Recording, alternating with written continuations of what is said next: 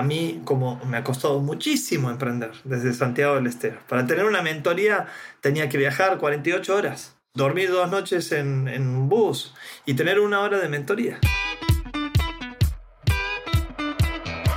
Hola, soy Alex Galvez y esto es Fundadores, el podcast donde me dedico a tener conversaciones con fundadores de startups latinoamericanas para deconstruir sus experiencias, su historia, sus errores, sus aciertos y así encontrar los aprendizajes, herramientas e inspiración que tú puedas aplicar en tu día a día. Bienvenido. Hoy estoy con Diego Norega, Managing Partner de Newtopia, un fondo de venture capital que invierte en etapas presimilla. En su primer año han invertido en más de 52 startups en toda la región. Diego tiene una larga carrera emprendiendo y ha fundado más de 20 empresas, entre ellas a La Maula, que vendió a eBay en 2011. Hablamos de la importancia de las mentorías, su plan para impactar a millones de emprendedores en los siguientes años y sobre todo de sus aprendizajes a lo largo de tantos años construyendo empresas. Espero que disfrutes esta plática tanto como yo. Diego, bienvenido a Fundadores. Qué gusto tenerte por aquí.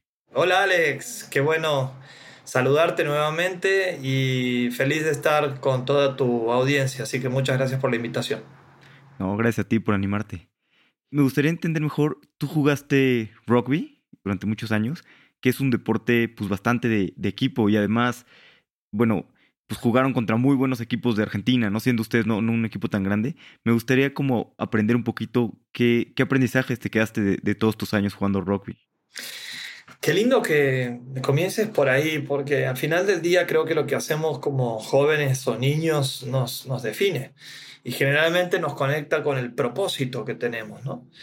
Tuve la suerte de nacer en un pueblo en el interior del interior del interior de la Argentina, como tercer nivel de, ciudad, un pueblo muy chico, y tuve la suerte de caer en una camada muy deportivas, que le gustaban los desafíos, que este, teníamos muy buenos líderes, no uno, sino varios.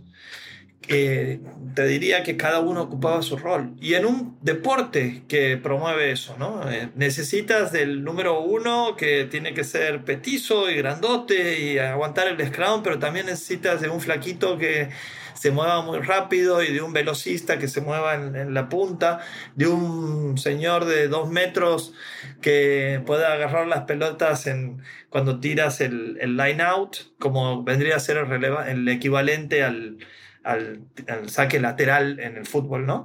Entonces, eso nos ha ayudado a, a ver y a entender de que somos complementarios y que necesitamos de otras personas para poder avanzar un metro ese metro va a hacer que luego puedas, hacer un, puedas marcar un try, que es como el gol. Si haces varios tries, probablemente puedas ganar un partido. Y si ganas varios partidos, probablemente puedas ser el campeón. Ahora, hay un solo campeón, pero nosotros lo que nos obligábamos desde jóvenes y gracias a los coaches que hemos tenido es trabajar en esto desde el disfrutar del proceso y de la importancia del metro metro. Hay una película en, este, que se llama Any Given Sunday. No sé si la has visto, es de fútbol americano y es muy parecida. Después es con Al Pacino, buenísima la película. Tiene unos diálogos increíbles y que conectan mucho con lo que hice de joven. Y verdaderamente lo conecto con todas las startups que he desarrollado. Primero, no sentía que tenía que ser el único líder sino que buscaba otros socios que me complementaran tal cual lo hacía en el rugby. Segundo, todo metro cuesta y hay que tomarlo con mucha actitud. Entonces, si vos ves mi calendario, está separado en 96 espacios de 15 minutos todos los días.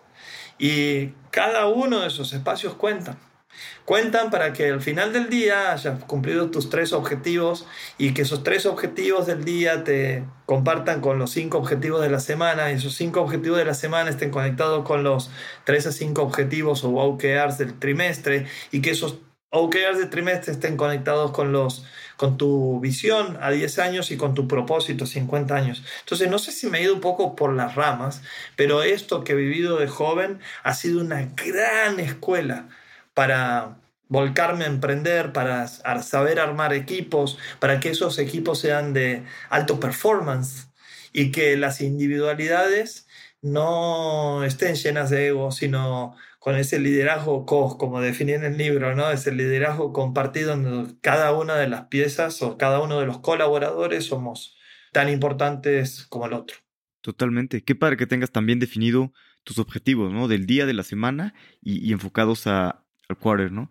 Y además, pues, como decías, ¿no? Creo que hacer deportes de conjunto es súper bueno de, de, chico porque te da mucha fortaleza mental y también te, enseña a trabajar en equipo, ¿no? Digo, obviamente los deportes individuales también son muy buenos, pero no hay nada como, como trabajar en equipo, ¿no? Y aprender también, pues que no, no todo depende de ti, este, colaboración y, frustraciones, ¿no? Del, del día a día.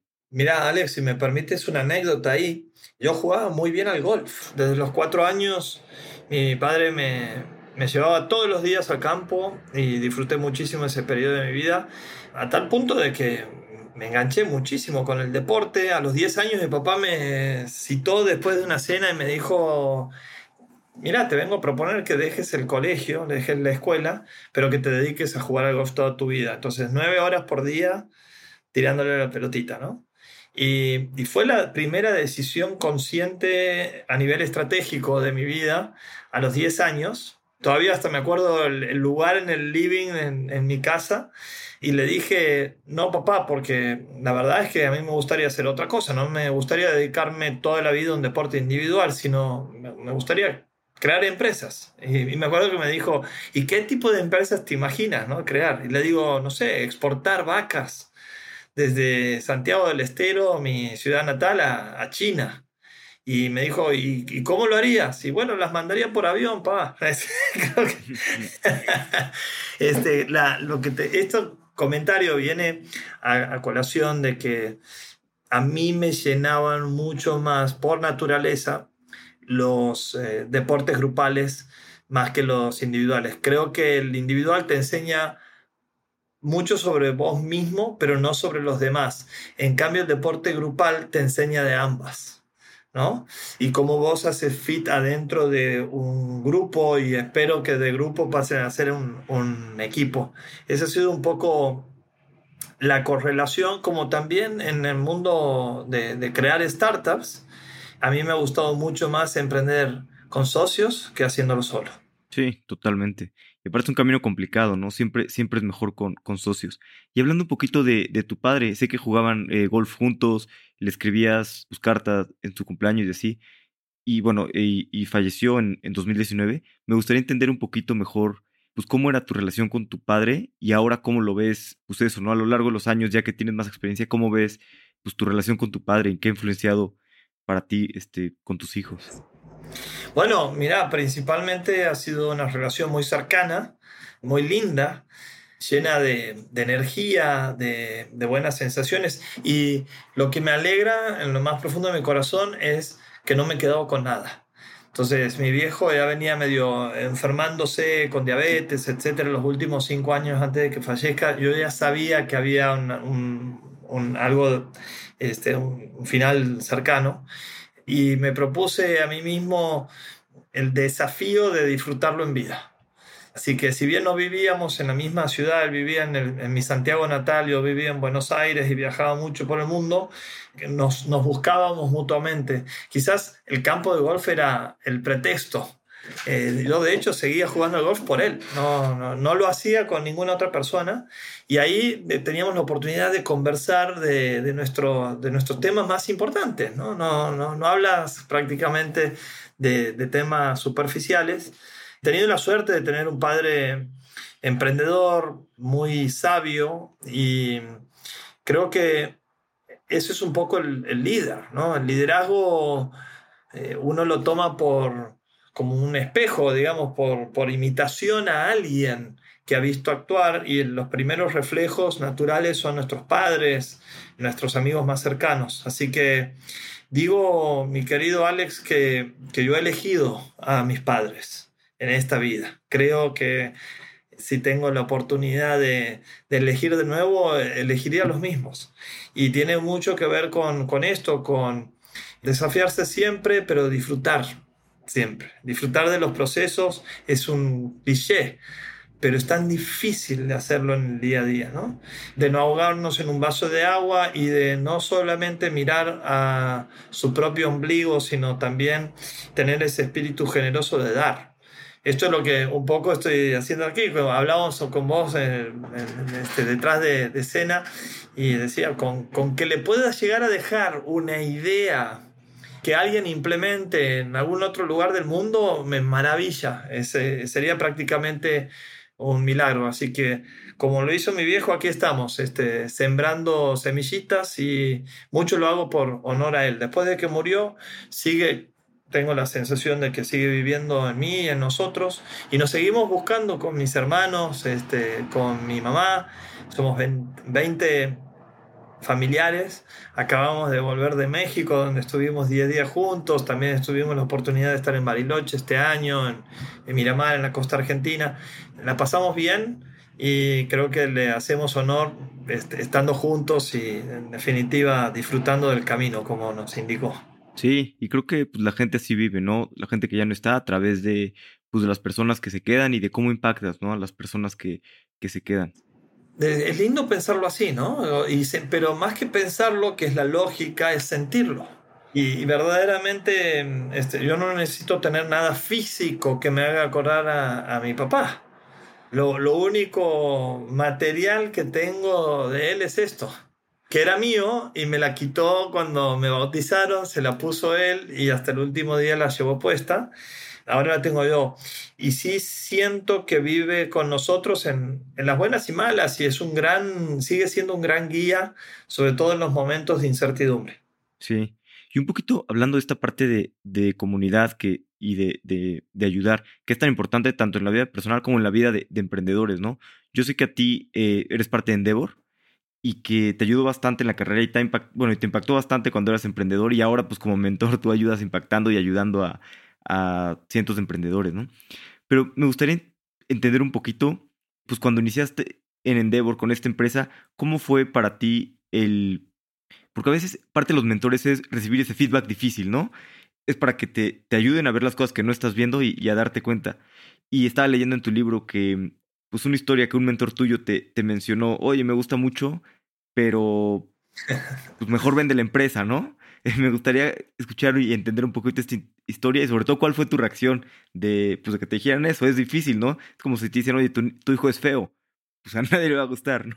Sí, no, no me gustó para nada, Alex. Eh, era un, un chileno, Salvador Said, eh, no lo he vuelto a ver, pero le tengo un agradecimiento enorme. Ahora, la primera reacción fue odio. claro. ¿Cómo este, que ni conoce de mi empresa, se anima a decir que la tengo que vender porque no es lo suficientemente escalable? Y tiene mucho de, de cotidianidad, porque era el momento del traspaso de la web 1.0 a la 2 a la 2.0. Ahora estamos viviendo eh, la evolución al 3.0. Pero en ese momento mm, las plataformas lo que hacían era muy 1.0. Y lo que me decía este señor, vos con tu capacidad, con tus equipos, etcétera, tienes la posibilidad de hacer plataformas que evolucionen y escalen mucho más rápido. Entonces me dijo, vendela esa y hacerla dinero, este, pero sí focalizate en hacer plataformas.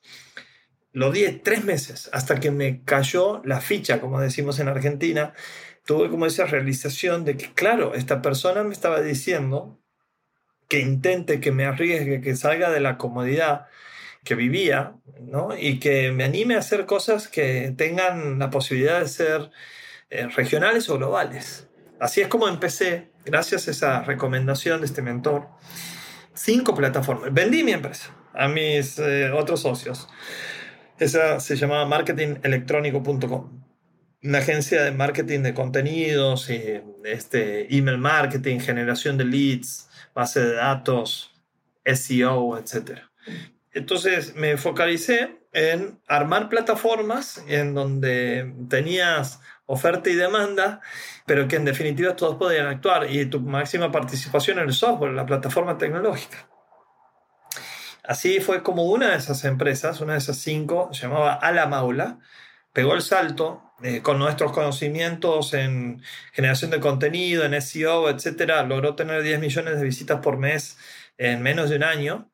Y una vez más, gracias a Endeavor, Me conectaron con, en el, eh, estuvimos en un viaje por Silicon Valley, estuvimos en eBay, me conectaron con la gente que hacía M&As. La historia corta es que cuatro meses después éramos parte de eBay, nos habían comprado con la condición que nos quedáramos en la empresa. Éramos los primeros empleados de eBay en la región y fui el general manager durante tres años poco viendo, ¿no? Testeando el mercado. Y esto es muy curioso. Déjame terminar con esto. No buscaban plataformas. Les pregunté qué buscaban ustedes de, de, de Alamaula. No buscaban la plataforma tecnológica, tenían otras plataformas tecnológicas en otros lugares del mundo y eran más o menos similares. Tampoco buscaban las 10 millones de visitas por mes. Eso lo podían pagar lo que principalmente buscaban era el espíritu emprendedor de los founders que puedan desplegarlo alrededor de Latinoamérica y que no lo hagan como alguien más corporativo, contratado, con experiencia, que iban a armar equipos, pero la historia de muchos caciques, eh, pocos indios, digamos, no sé si lo conoces al, dicho, ¿no? Poca gente que ejecutara los aterraba y, y sí sentían de que con nosotros podían entender la región mucho mejor. Al final del día creo que lo hicieron, se asustaron y, no, no, no, se fueron, ¿no? Con los constantes cambios de política públicas, empezaron desde Argentina, imagínate el lugar a donde eh, somos expulsores de todas iniciativas privadas y sobre todo tienen que ver con la innovación. En vez de potenciarlas, las combaten. Pero este, volviendo a la historia inicial, los mentores han tenido un rol fundamental en mi vida. Primero hablaste de mi papá, que fue mi gran mentor. Luego hablaste de un mentor que a través de Endeavor. Y he tenido otros mentores. De hecho, mi mentor en la vida se llama Pablo Saubidet. Fue mi primer mentor en Endeavor. Desde el 2009 nos conocemos, pero hemos hecho una amistad tan cercana que nos vamos de vacaciones juntos, nos hemos asociado un par de veces, seguimos encontrándonos eh, permanentemente y, creo que ese es el, lo más lindo, ¿no? Cuando eh, no, no es una charla de café de una sola vez, sino que es algo consistente a través del tiempo y logras tener una relación personal con tu mentor, que te entienda mucho más profundamente y, ¿por qué no?, asociarte en, en algún momento en alguna de tus iniciativas. Sí, claro, y además es una relación de ambos sentidos, ¿no? Tanto tú aprendes como tú le enseñas a, tu mentor. Definitivamente, creo que estudio mucho los procesos de mentoría, sigo haciendo todos los días, eh, tengo el, honor y, la suerte de hacer 3, 4 mentorías por día, ya voy más de 1400 mentorías eh, hechas en mi vida, mal contadas, así que pueden ser, puede ser más, eh, no creo que sean menos. Y lo más importante de todo, Alex, es que me he dado cuenta en las malas de que esto es mi verdadero propósito, ¿no? Acompañar a otros emprendedores en ese camino de escala personal y profesional. Y te decía, los, eh, estudio mucho el tema de las mentorías y, siento de que para que funcionen tiene que haber una serie de condimentos. Número uno, esas mentorías tienen que tener sistematización. O sea, si no hay plataformas que, en donde haya accountability, donde haya tareas, donde haya to-dos, compromisos, difícilmente evolucione o, y mejore. Lo que no se mide no se mejora. Segundo punto, la mentoría tiene que estar estructurada de una manera que se aproveche el máximo. Yo creo en las mentorías de 30 minutos, aunque la, mayoría de, las mentorías suelen ser de más tiempo. Entonces, si, si tomáramos como 30 minutos, estructuraría dos minutos para poner el tema de la mentoría, ir directamente al hueso, quizás un par de minutos de catch up sobre la mentoría anterior y sobre los temas que quedaron pendientes, entonces como una parte de update. Y entonces, antes de los primeros cinco minutos ya estás discutiendo, haciendo la, la, discusión, que es donde está la riqueza, el ida y vuelta, ¿no? Con tu mentor acerca de distintas alternativas y demás. Y darle uno o dos minutos de cierre, que son los tres, cuatro takeaways y los next steps o, o, tareas que queda para la siguiente. Entonces, en esa estructuración, creo que una mentoría puede llegar a ser muy eficiente. Y el tercer punto es que, como decías vos, no solamente el emprendedor tiene que aprender. Vos como emprendedor tienes que asegurarte de que tu mentor tenga la evolución, o sea, tenga todo el cuento. y se entusiasme, que no, no, no sienta que sea una pérdida de tiempo, algo que está sacrificando, sino realmente que está aprendiendo a través de esa relación ganar-ganar que tiene que existir entre mentor y mentí. Sí, totalmente, totalmente. Tiene que ser ese ganar-ganar. Me gusta tu, tu, estructura también y bastante pues, directa, ¿no? Para aprovechar el tiempo y, y, y, el grano.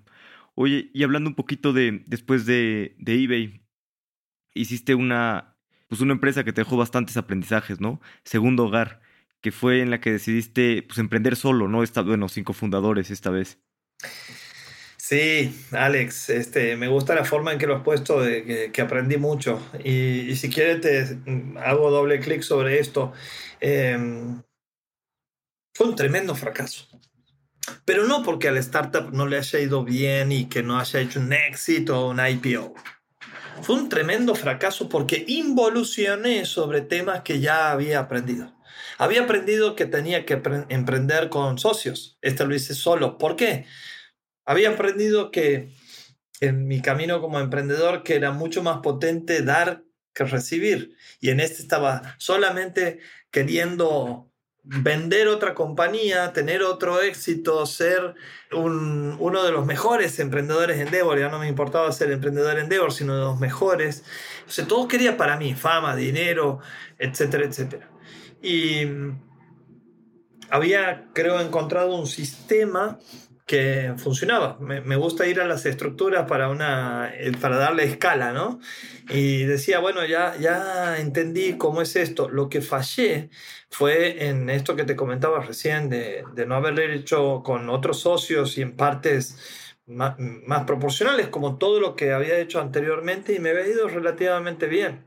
También quise ir más rápido de lo que daba. Entonces, vos y yo sabemos de la importancia que tiene el Product Market Fit. No había tenido Product Market Fit, estaba lejos. Y sin embargo decidí escalarlo al proyecto con dinero. Entonces era como tirarle anabólicos al cuerpo. No, no. Sí, puedes estar más grandote, tener más músculo, pero el, músculo está hecho de eh, aire, no de músculo real. No, no habíamos tenido los suficientes aprendizajes. No había conversado lo suficiente con los clientes, con los dos clientes que teníamos. El cliente final que tomaba sus vacaciones y el cliente del lado de la oferta, que era el, el, broker inmobiliario en, en destinos vacacionales. A tal punto de que lo que yo pensaba que estaba solucionando no se lo hacía a través del producto inicial que propuse, cuando ya estamos prácticamente en el horno, como decimos aquí, con mucho dinero quemado, sin tracción, sin que los VCs se interesen para hacer una serie A con segundo hogar, ahí recién me puse a hacer lo que había aprendido. Me asocié con gente armando un equipo complementario, redujimos de cinco países a un, pusimos foco a un solo país, empezamos a hablar con los clientes y la solución no era llevarle más clientes a los brokers, sino era darle una plataforma tecnológica para que administrara mejor las reservas. Este era como un híbrido entre un sistema de inmobiliarias y un sistema de hoteles. Entonces, para no irme tanto a la historia, fracasé porque invertí desde el ego, no desde el, este, esta mentalidad del co, de la colaboración, de la contención. Hemos tenido malas y no, no tenía nadie que me contenga. No tenía un socio, tenía, tenía que ir a buscar afuera alguien que me entienda, que me contenga, entre ellos mis mentores, ¿no?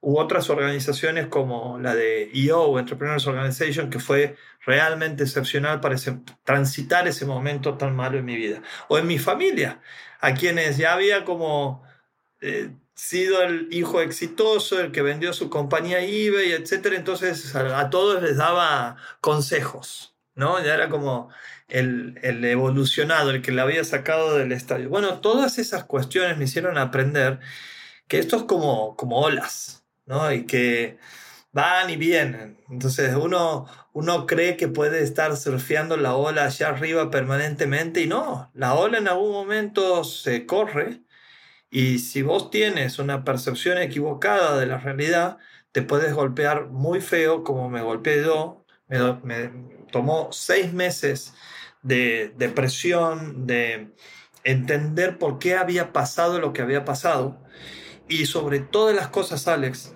tomar ese aprendizaje para que no sucediera nunca más. No solamente a mí, sino en lo posible todos los emprendedores con los que converso. Entonces, ahí fue el aprendizaje al final del día más importante fue tomar el coraje para definir mi propósito, para definir qué era lo que quería hacer por los próximos 50 años. No solamente vender una nueva compañía para que el mundo de Endeavor o el mundo del emprendedor digan, eh, mira, este es bueno, pero es muy bueno en realidad, pues no vendió una sola, sino vendió dos.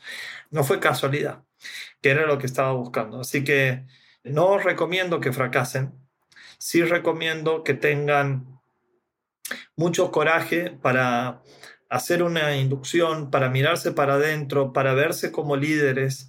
Una respuesta que me hago muy a, menudo, una pregunta, mejor dicho, que quiero responderme muy a menudo es, ¿soy el líder en el cual yo confiaría? Sí. ¿Sí?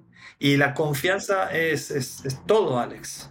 Y si quiere podemos desarrollar muchísimo más porque esa confianza o esa falta de confianza es la que genera que nuestra sociedad esté totalmente dividida. Tenemos cinco países en el top ten de los de los que menos confianza hay en nuestra sociedad. Somos, miramos al costado y cada uno está buscando salvarse por su lado, digamos, no trabajo colaborativo, nada de esta competencia que hoy por hoy nos, el, mundo nos ha obligado a, ponernos, ¿no? a desafiarnos, a, a buscar ser lo más eficientes posibles, a buscar que no solamente la competencia esté a la vuelta de la esquina, sino en otros países y en otras regiones del mundo. En definitiva, querido, he tenido la suerte de fracasar y de tener la valentía, me reconozco el coraje de transitarlo. Hay mucha gente que ha sentido que se ha enfermado, que ha tenido burnout, que no ha podido volver a emprender. Mi desafío era no solamente volver a emprender, sino impactar en un millón de emprendedores en los próximos 50 años. Así que de 2016 a 2065, esa es un poco la forma en que lo mido al éxito del proceso. Sí, y hablando un poquito, me, comentaste que, cuando pues, quebró Segundo Hogar estuviste seis meses deprimido. Me gustaría entender un poquito pues, la, dificultad, ¿no? Como dices, son olas el emprendimiento.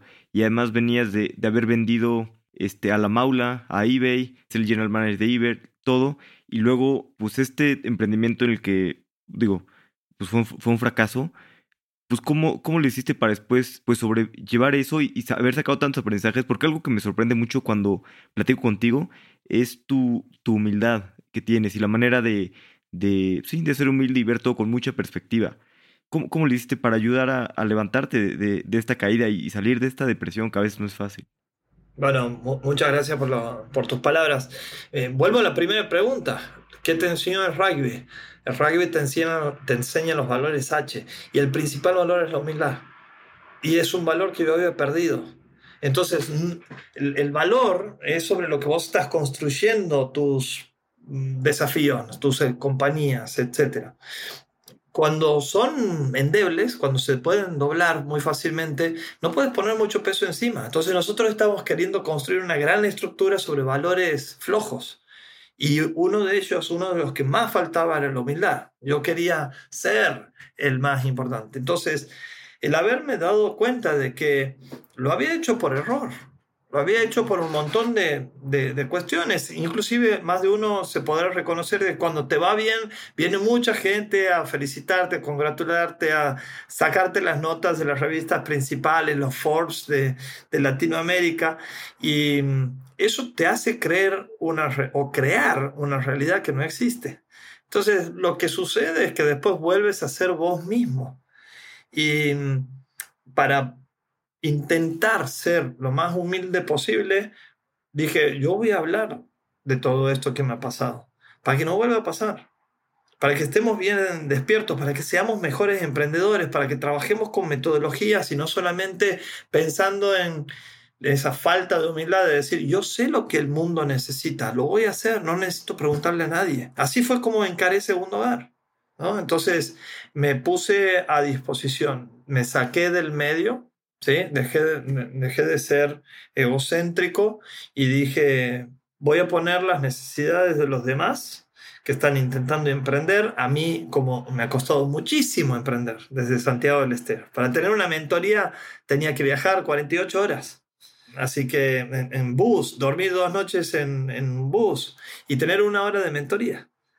Digo, bueno, esto vamos a hacerlo como un sistema mucho más fácil, mucho más conectado, que sea más fácil emprender, no solamente desde Buenos Aires o Ciudad de México, sino que sea fácil emprender desde el interior del interior del interior y que más o menos se estén igualando las oportunidades en toda Latinoamérica, que aumente la confianza, que esto derrame en, en otros stakeholders como gobierno, ONGs, universidades, etcétera, y que así podamos construir otra Latinoamérica que viene faseando, fracasando.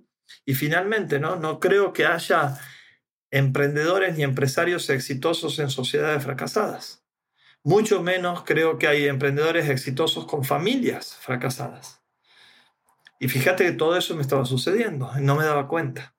Así que mm, creo que es ser honesto con uno mismo, ser franco y sobre todas las cosas, tener esos cojones bien puestos para dar el paso adelante en momentos difíciles. Sí, totalmente. Y me estabas hablando ahorita de tu propósito. Me encanta que lo tengas tan claro. Eh, impactar eh, un millón de emprendedores ¿no? en los siguientes 50 años y empezaste en, en, en 2016, ¿no? Me estabas diciendo. Y, y bueno, me, me, encantaría, por ahí escuché que, que, tienes como un día de, ¿no? Que fue el día que, que encontraste tu, tu, propósito, creo que 26 de abril de, del 2016. Más o menos. Yo creo que ahora te cuento lo que pasó el 26 de abril del 2016, el cumpleaños de mi gran queridísimo primo y, uno de mis mejores amigos de la vida que, falleció meses después. Pero ese, ese, ese día, ese día fracasé. Ese día se cerraron todas las puertas para que Segundo Hogar pueda hacer una serie A y pasar al siguiente nivel. Y, de tener esas conversaciones muy difíciles con mi equipo y decirle, bueno, hasta aquí llegamos y, y empezar a pensar en cómo tenía que ser el día después de, desmantelar todo, etc. Volví a las 7, 8 de la noche, pasé por el hospital a donde estaba mi primo Carlos y él con un cáncer de 3, 4 años, de mi misma edad, ¿no? Debería haber, esto pasó 2000, debería haber tenido algo así como 43 años, ¿no? Una persona súper joven, saludable, facha, de facha le decimos gente linda, ¿no? Eh, y me dijo desde la puerta, era su cumpleaños, iba con un globo, y desde la puerta me dijo, no te permito que entres en esta habitación con esa cara. No tienes derecho a entrar con esa cara. Mírate vos y mírame a mí. Te cambio cuando quieran nuestras vidas. Este, con, se, me, tranca la, garganta, me emociona al, decirlo y, le agradezco siempre a, Carlos, que ya no está aquí, pero que de nuevo también siento que vive conmigo y que en momentos difíciles me hace ser más valiente.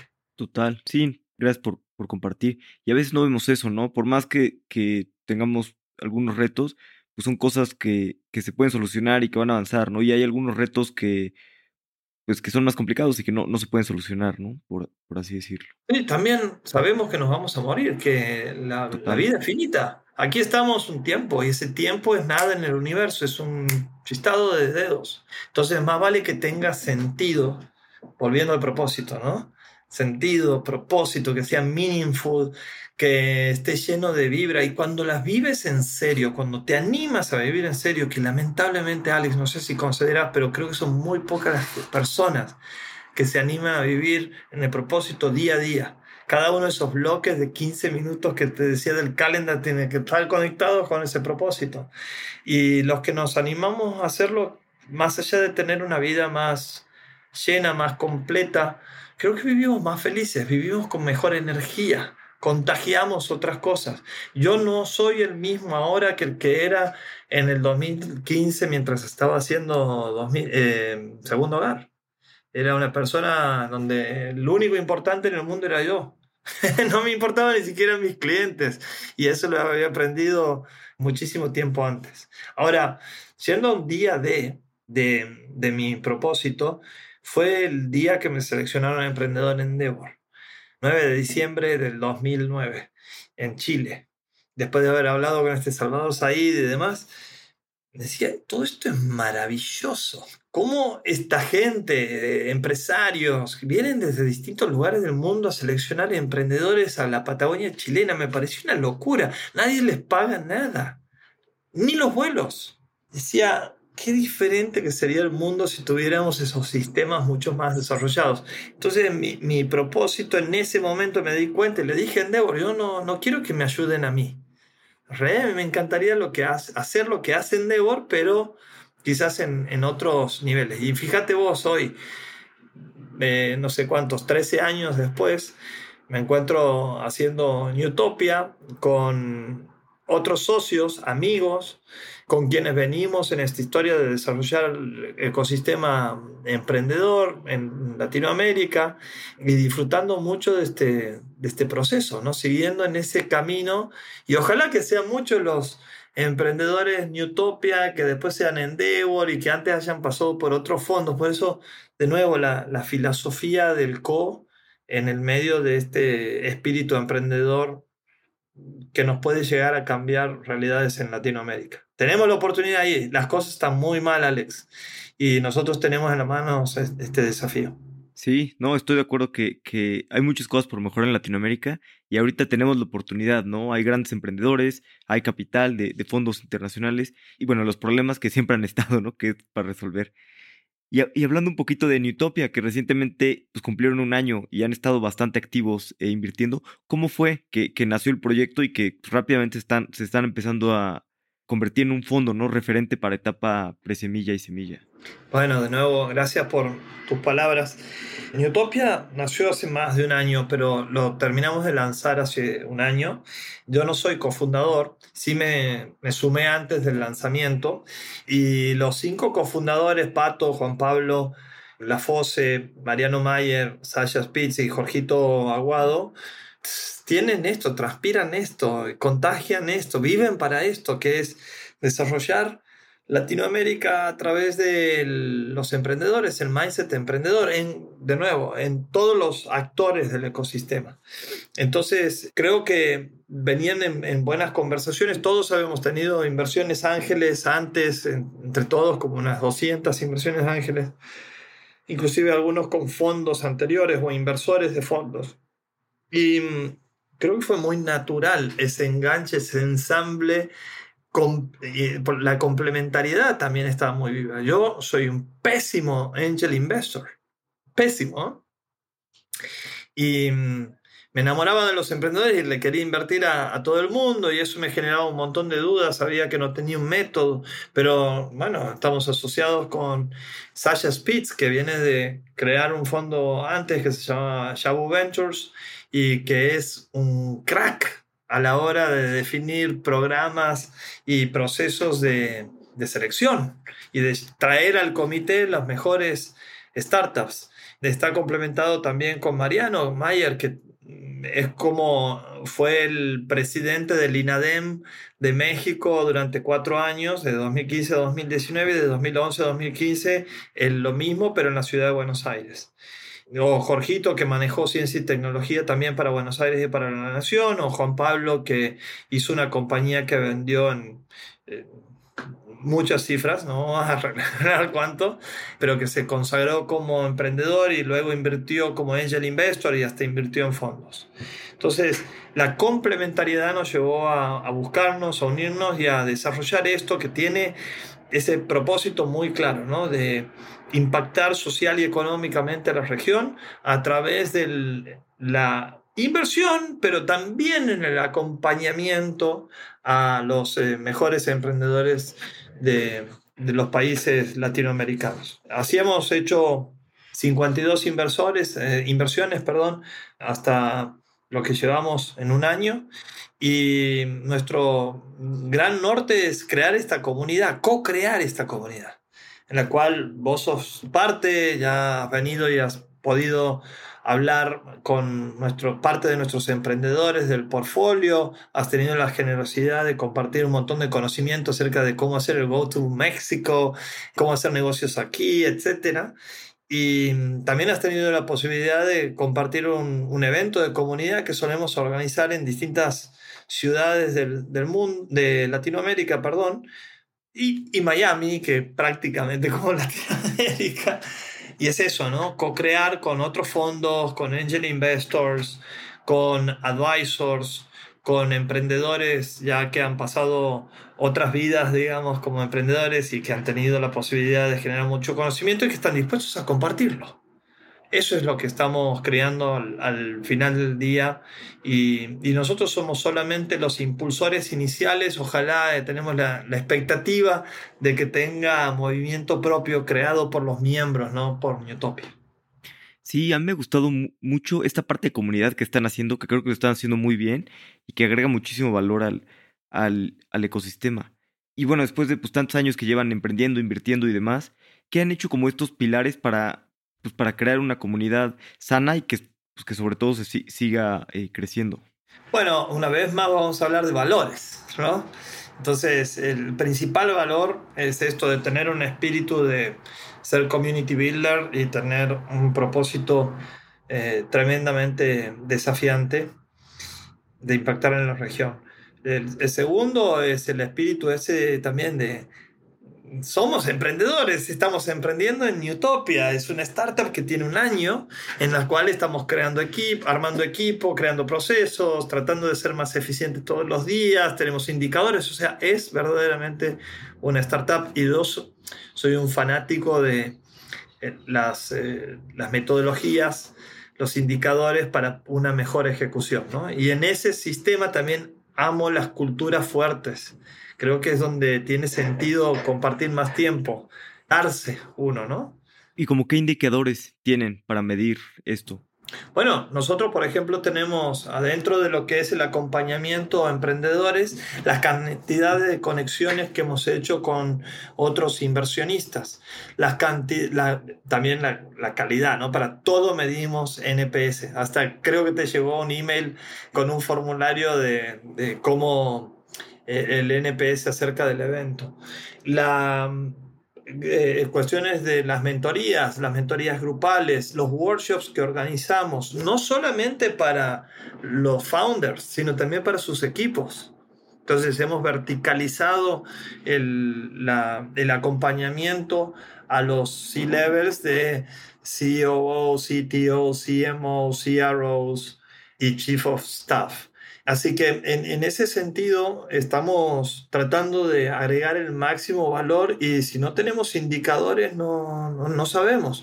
No sabemos si una, un workshop ha servido o no ha servido, cuál ha sido la experiencia. Y el NPS siempre te ayuda. No es una calificación, sino que es eh, si lo recomiendas o no, entonces mides toda la, la experiencia. A lo largo de este año hemos tomado muchísimas decisiones en función de data y gracias a Dios cada vez esa data se va haciendo más importante y nos va ayudando a identificar, por ejemplo, cuáles de las 52 startups son las que más tenemos que apoyar. Nosotros tenemos un objetivo de devolverle muchas veces la, la inversión de que hicieron nuestros el PIS. Entonces, este, bueno, tenemos que ir y apostar en los caballos ganadores. Si no, no es el playbook de cualquier fondo de venture capital, digamos. Así que identificar los potenciales ganadores lo más temprano posible es imposible si no lo tienes a través de métricas y de cruzamiento de datos y de reportes. Nosotros todos los días tenemos un dashboard, cada persona tiene un dashboard y lo vemos varias veces al, día inclusive. Así que eso complementado con muchas otras cosas que tienen que ver con los NPS de cada uno de los procesos y el ENPS, que es el Employee Net Promoter Score, es lo que mide un poco el clima interno. No hacemos otro tipo de, de mediciones, sí el, el ENPS. Somos data driven, pedimos que las startups en las cuales invertimos y acompañamos sean data driven y nosotros no podemos ser lo que no pedimos que sean otros. Claro. Y bueno, ya han invertido en 50, un poquito, ¿en cuántas planean invertir en este primer fondo?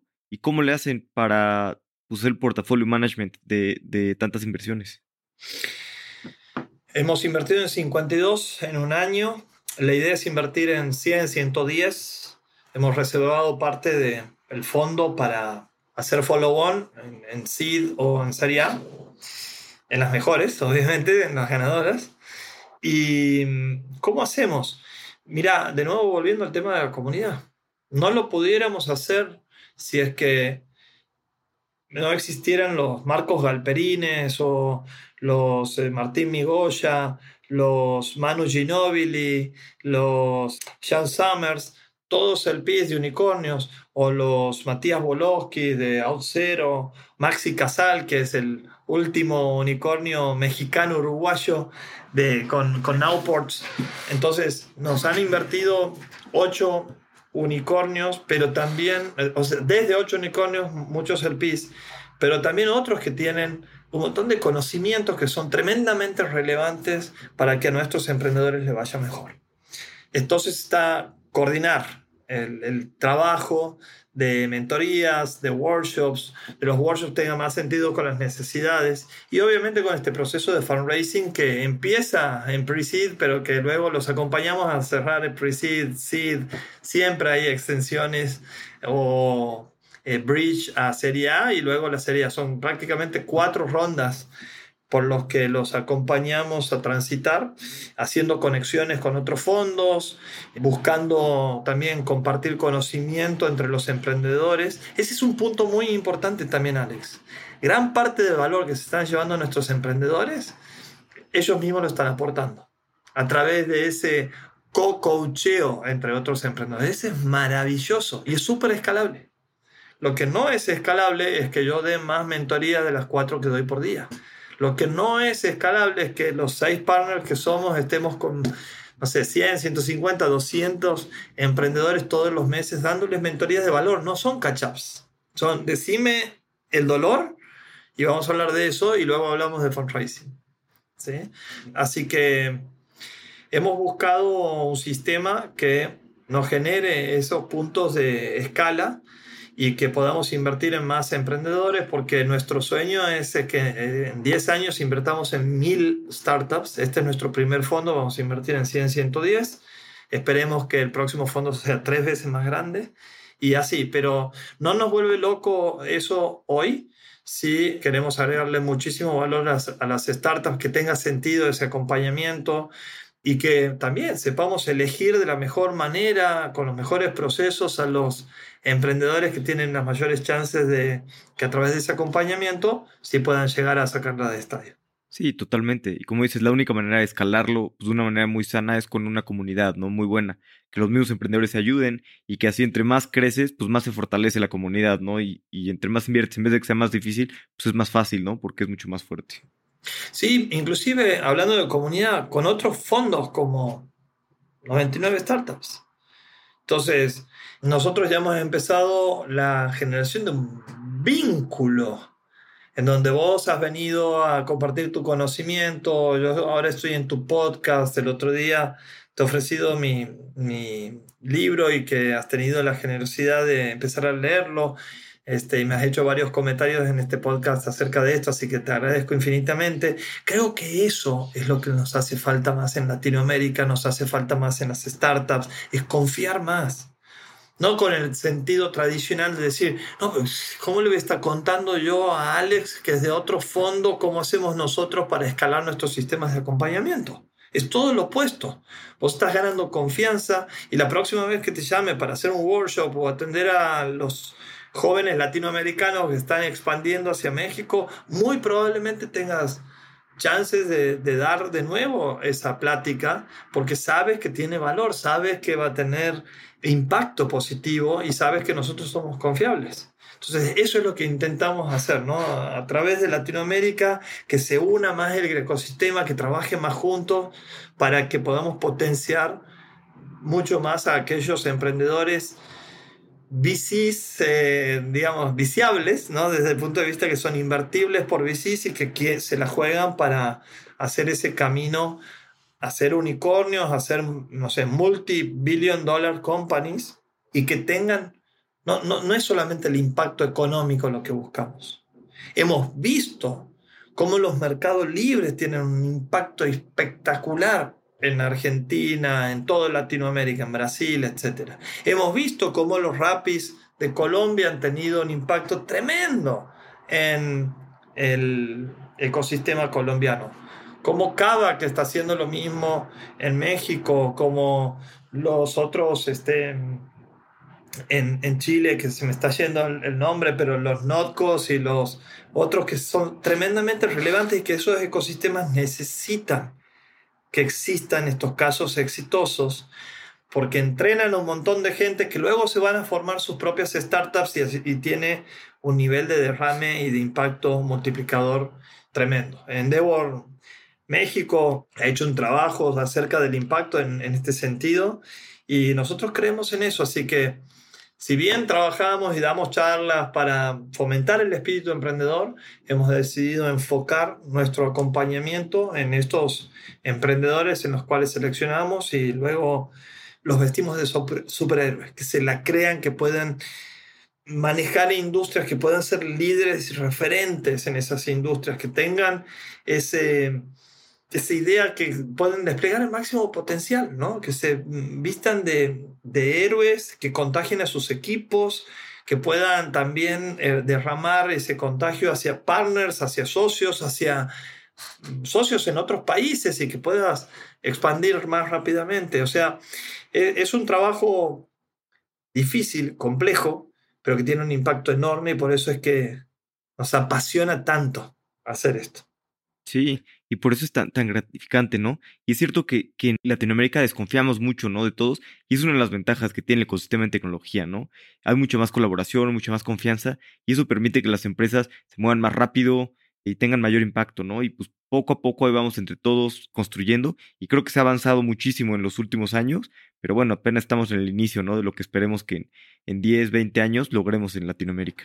Bueno, será oportunidad de tener otro podcast y de ver el antes y el después. Va a depender de nosotros, de vos y yo, Alex, y de todos los emprendedores que estén escuchando esto, de también hacerlo en sus industrias hacerlos en sus ecosistemas. Y en el ecosistema, como dices vos, y yo estoy 100% de acuerdo, el ecosistema emprendedor es súper generoso. No conozco otro ecosistema en donde ah, el compartir conocimiento, experiencias, éxitos, fracasos, contactos, etcétera, sea tan, fluya tanto en cantidad y en calidad como en este ecosistema. Así que a aportar, no solamente a querer sacarle valor a, esto.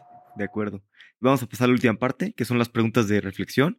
Las preguntas son cortas, las respuestas pueden ser cortas, largas o como tú quieras. Dale. ¿Cuál es algún libro que te guste recomendar? Puede ser de emprendimiento o de no de negocios y que no tenga nada que ver.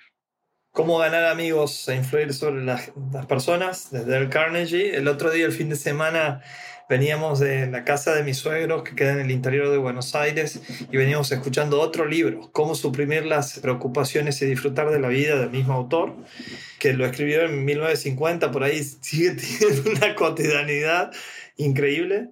Me gusta mucho el libro, a pesar de que soy parte de un fondo, voy a sugerir este libro a los emprendedores que es The Customer Funded Business de James Mullins.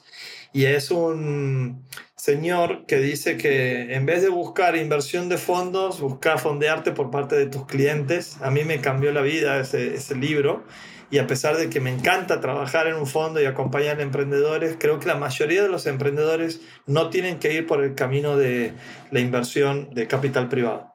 Y finalmente, The Hard Thing About Hard Things, ¿no? de Ben Horowitz, que es esto, ¿no? un poco de lo que hemos hablado hoy en en el podcast. Sí, buenísimo. Grandes libros. ¿Qué creencia o hábito has cambiado en los últimos cinco años que ha mejorado drásticamente tu vida?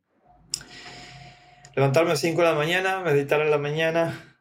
Últimamente, en estos últimos meses, hacer este ayuno intermitente o fasting. Y también debería darle los espacios a la familia, a la familia grande, a los amigos, este, tiendo a, apreciar cada vez más esos momentos. Así que estoy intentando darle más espacio en mi, en mi calendar. Buenísimo. ¿Hay algún consejo que te hayan dado que te haya servido mucho? Miles. Tan, tan, tan, no, sé si miles, decenas de miles.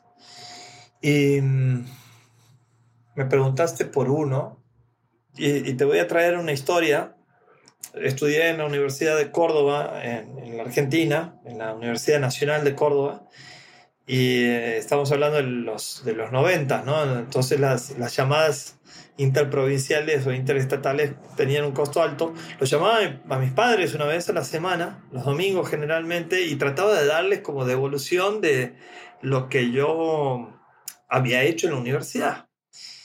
Y, después de que les daba todo, me decían, para, para, para, me decía mi padre, ¿has disfrutado? Porque el único consejo que te voy a decir es disfrutar todos los días. Y si no estás disfrutando de lo que estás haciendo, no lo hagas. Qué gran consejo.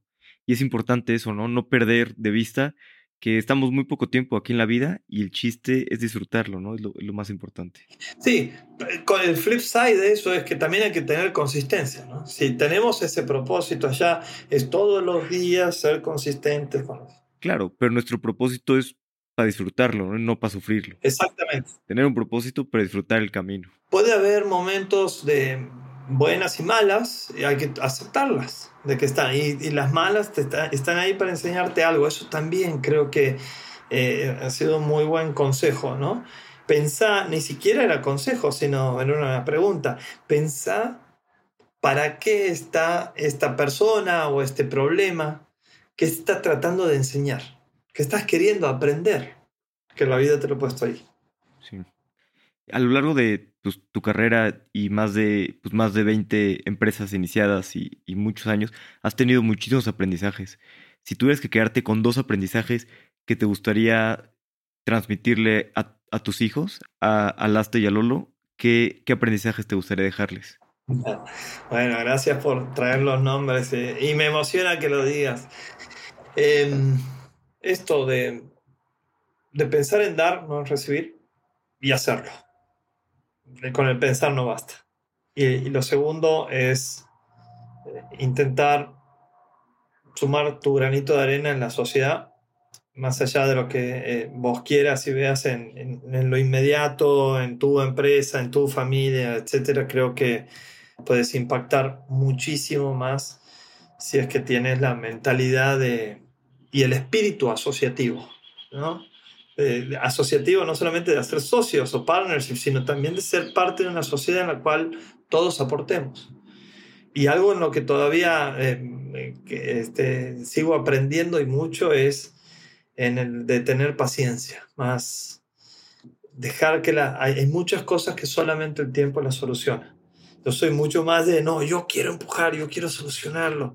Y, y muchas veces eh, no, no está la solución ahí. Totalmente.